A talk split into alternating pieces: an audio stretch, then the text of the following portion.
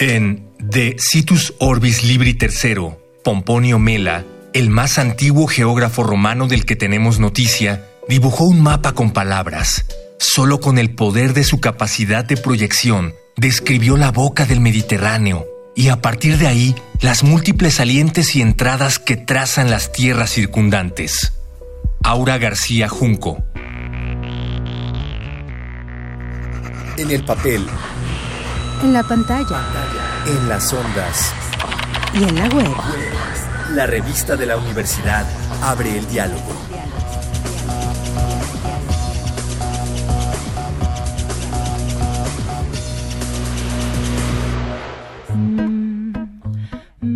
¿Cómo nos relacionamos con los mapas y cómo determinan nuestras vidas? ¿Cuáles son los mapas no oficiales que constantemente elaboramos en nuestras mentes, en nuestros cuadernos privados o incluso en nuestros trabajos y que nos permiten ocupar de otra manera el territorio? ¿Qué hacemos cuando mapeamos? ¿Puede ser cartografiado lo que no tiene una dimensión espacial? Para continuar esta serie, invitamos a Citlali López. Ella usa los mapas oficiales de la Ciudad de México para crear un mapa alternativo de las lógicas sociales en el espacio público. Diría que soy una persona crítica, pesimista, pero con mucho sentido del humor también. Y a veces en los pequeños momentos de esperanza, eh, con mucha movilidad.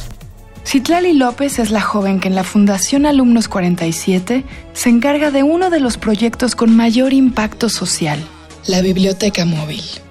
En mi trabajo hay un componente importante, es el proceso creativo y la solución de problemas, de problemáticas específicas. Me refiero como a tener muchas opciones si algo no nos está funcionando.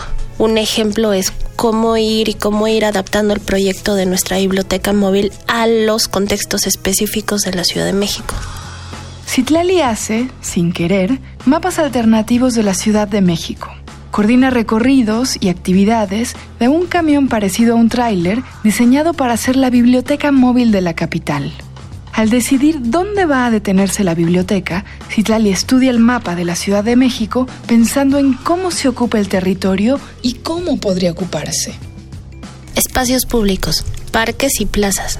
Mira, te cuento un poquito. Desde que empezó a andar el proyecto hace casi ocho años, hemos ido modificando los lugares hemos ido modificando los criterios para poder mover la biblioteca, ¿no? O sea, en dónde lo vamos, en dónde la vamos a llevar y en dónde puede pegar mejor.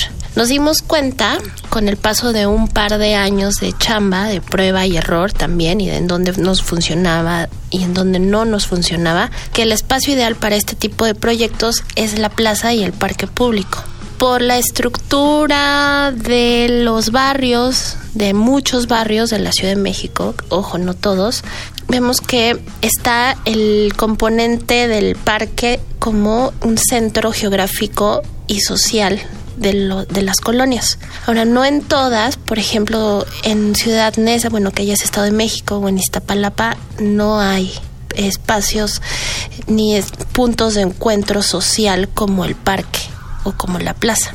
Nosotros encontramos que nuestro proyecto se inserta perfecto en este tipo de lugares porque son espacios de ocio y porque también son, hay algunos lugares donde no, pero también se pueden establecer zonas de seguridad por el tipo de relaciones sociales que se dan en el parque. Si hay juegos para niños, entonces hay familias, hay una diversidad de edades, ¿no? O sea, aunque esté la tiendita o los ciertos, o ciertos comercios, en algunos casos hay alguna un agente cultural delegacional, en otros no, pero bueno, entonces es ahí donde se inserta. Es así como se hace un primer mapeo de la ciudad para poder ubicar en dónde podemos nosotros trabajar. En los sitios donde Citlali encuentra deficiencias, encuentra también la oportunidad de activar dinámicas sociales que podrían darse, pero que no se dan. Por ejemplo, las plazas desaprovechadas. Con la ayuda de la biblioteca, los talleres, las proyecciones de películas y los conciertos, las películas que transitan por el área interactúan entre sí.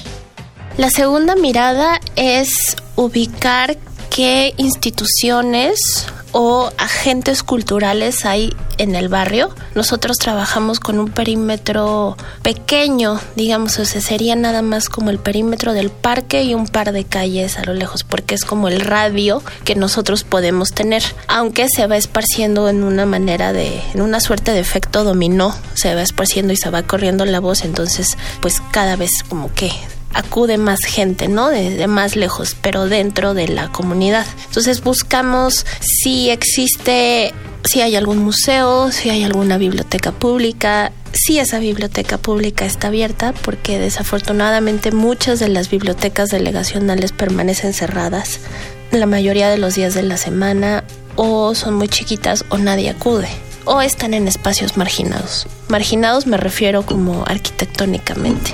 Entonces buscamos eso, pero también nos hemos dado cuenta que la presencia de agentes culturales grandes, como por ejemplo museos, no necesariamente te implican que los vecinos acudan. Nos pasa, por ejemplo, en una de las sedes más antiguas que tenemos de la biblioteca móvil, que es Doctor Mora, a un lado de la Alameda Central, que está el Museo Mural Diego Rivera, está el Laboratorio Arte Alameda, ahí enfrente, está el Palacio de Bellas Artes, o sea, eso por decir una, ¿no? El Franz Mayer del otro lado de Hidalgo, y nuestro público asiduo, que son los hijos de los vendedores ambulantes que están afuera del Metro Hidalgo y por la calle de Juárez, nunca en su vida han ido a esos museos y no se enteran de los talleres, o sea, no son el público cultural de esa oferta. Entonces, pues la presencia a veces de museos no implica que la gente, o sea, que sea que sea algo plural para la comunidad. Pero bueno, pues es más o menos así, este, más que buscar un perfil específico, un perfil social específico, buscamos un perfil geográfico también, o sea, que esté fuera de un perímetro de oferta de arte contemporáneo en la ciudad, que tengan un espacio público activo como un parque y que pueda caber el camión. Estacionar una biblioteca móvil en una plaza es también hacer una crítica al espacio público. Pensemos en la Alameda Central, un sábado por la mañana. ¿Qué determina o condiciona el uso que le damos a un lugar? Si hay un museo o una salida de metro, por ejemplo, el diseño del territorio propone una actividad y una lógica social. Si como nos cuenta nuestra invitada, un museo no resulta una oferta atractiva para los vecinos, ¿en qué falla la propuesta? Sí, es, esta reflexión fue un, ha sido un efecto secundario del proyecto, porque sí, por supuesto, o sea, desde el hecho de que sea un espacio con movilidad, ¿no? O una biblioteca que también es una sala de talleres, que se pueden hacer charlas, programas de radio adentro, proyecciones de cine, conciertos, todo eso. O sea, ese, digamos, este, este centro cultural, este espacio físico, el hecho de que sea móvil, ya de entrada establece una crítica sobre este, una crítica a los espacios culturales y a la manera en la que están distribuidos en la ciudad, ¿no? Eso de entrada. Y luego la pues la inserción, que es lenta en nuestro caso, en el espacio público, en un lugar que podría parecer aleatorio, pero bueno, no está ahí, como el parque, por ejemplo, de la el parque Fortino Serrano que está en la colonia Moctezuma, en la delegación Venustiano Carranza, bueno, pues ahí, este, situarnos ahí y empezar a ver qué pasa, sí es un detonador de cosas. Entonces, yo creo que como, digamos, esta es, es algo que puede trazar una nueva cartografía subjetiva de la cultura, pero a partir, o sea, como sacando un elemento de un espacio habitual y llevándolo a otro. Y es interesante porque se detonan un montón de cosas, ¿no? ¿Cómo cambia este mapa subjetivo, no oficial, después del paso de la biblioteca móvil? Yo creo que sería un un mapa de nuevas formas de relacionarse. Eso es lo que principalmente, o sea, digamos que esa es como el, la aportación que le da un proyecto como este a los barrios que se propician independientemente de todos los conocimientos o de las habilidades o herramientas que, que se adquieran a partir de los talleres, cursos, intervenciones y de todos esos programas que nosotros em, ofrecemos, creo que lo que realmente se teje y puede ser de, de larga duración son las formas de relacionarse. O sea, existen nuevos vínculos sociales entre los que están ahí. Como al hacer también un público, al ser también un público frecuente, que es lo que nosotros intentamos hacer y que eh, por medio de la presencia continua de la biblioteca se logra, lo que se teje son nuevas relaciones sociales. O sea, vemos, por ejemplo, abuelos que llevan a sus nietos a la biblioteca, que están tomando el taller junto con los papás de otros niños o con niños que iban que van en distintas escuelas que no se conocían, pero que cada semana están participando en un taller y se vuelven amigos. Hasta niños que no se llevaban, pero que ahora se llevan y que, se, y que después de dos años de trabajo sin, sin proponérnoslo, son amigos y se cuidan entre sí, ¿no? O sea, el hecho de estar en un espacio compartiendo algo, creo que genera cosas muy potentes. Entonces se podría mapear un, un como puntos en nuevas este, formas de sociabilidad dentro de una comunidad. Lo cual es súper valioso y creo que no se podría lograr si no hubiera como este tipo de, cosas, ¿no? De, activaciones en espacio público.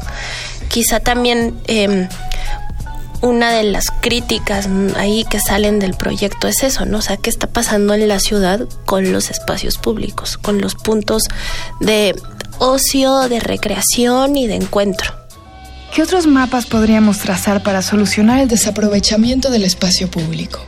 Híjole, una idea que me viene a la mente ahorita, este sería, por ejemplo, mapear las actividades de la tercera edad en la ciudad.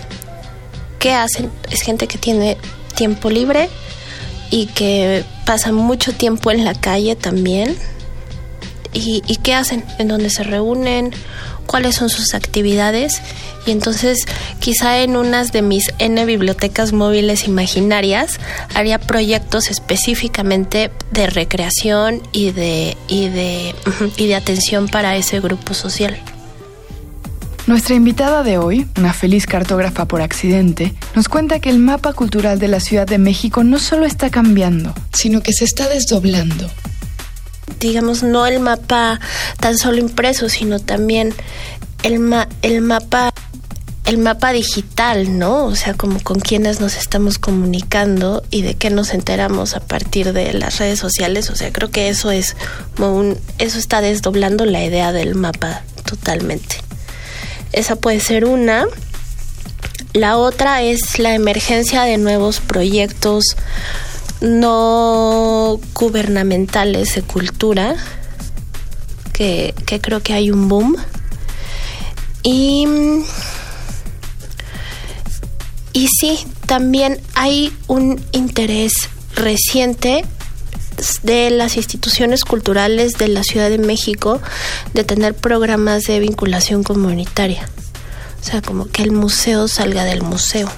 ¿Con qué otros criterios estudiarían ustedes el mapa de su ciudad?